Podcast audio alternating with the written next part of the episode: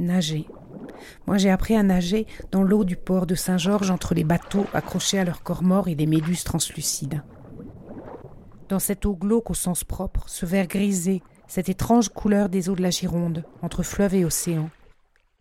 Sur cette eau, j'ai aussi appris à naviguer, sur le bateau de mon oncle Guy. J'étais le mousse, celui qui borde et choque les écoutes, par les défenses, largue les amarres. Mon oncle Guy était le capitaine, il m'impressionnait beaucoup, et m'a beaucoup appris. J'ai tout fait pour être à la hauteur. C'était mon modèle, mon père spirituel. Il est parti la semaine dernière, et je ne lui ai pas dit à quel point il comptait pour moi.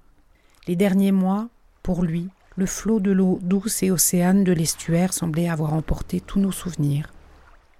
Et maintenant, quand je nage dans l'eau bleue de la piscine, je pense à lui. Nager et oublier.